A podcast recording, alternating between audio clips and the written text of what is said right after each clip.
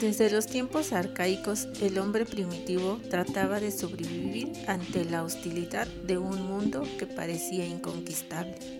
Y utilizando su capacidad mental, se permitió inventar y crear sus herramientas para igualar las posibilidades ante el mundo al cual se enfrentaba tomando así el control de todos los tiempos y conquistando cada uno de los obstáculos que se le presentaban, experimentando el sabor del poder y la sabiduría.